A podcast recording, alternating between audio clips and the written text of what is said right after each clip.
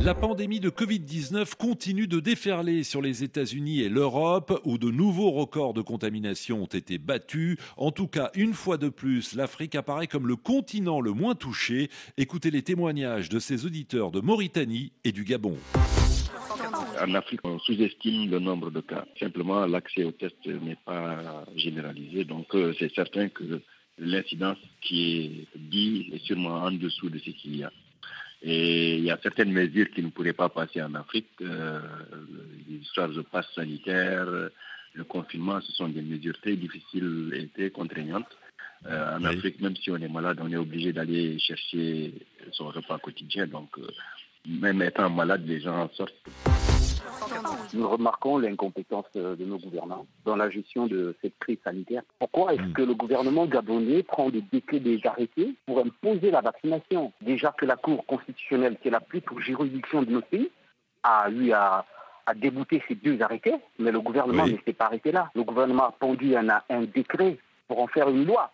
Et c'est ce qui est le plus scandaleux. Et nous remarquons, M. Rouen, que toutes ces mesures sont minées sur le modèle français. Le Gabon n'est pas la France. Les hôpitaux en France sont de très grande qualité. Au Gabon, ce sont des miroirs. Mais pourquoi calquer le modèle français sur des populations aussi pauvres que nous sommes? Dans le zapping également, ces réactions du Congo-Brazzaville et du Cameroun à quelques jours de la Cannes.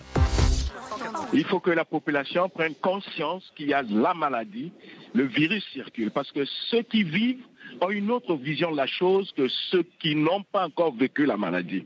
Et la part aussi, il faut que le gouvernement ait la responsabilité de communiquer, d'expliquer. Parfois, la population ignore beaucoup de choses et ça permet aux charlatans de véhiculer des messages qui amènent la population en danger du virus. C'est un événement qui rassemble plusieurs personnes et qui dit rassemblement massif dit circulation du virus. Et encore avec la résurgence du variant Omicron, il faut dire qu'il y a des inquiétudes. Les frontières sont ouvertes. C'est l'occasion de véritablement avoir encore des pics liés à cette pandémie. Donc euh, c'est un grave souci pour nous. Et demain, nous parlerons du salaire minimum après la décision du gouvernement centrafricain de revaloriser le SMIG pour la première fois en 30 ans.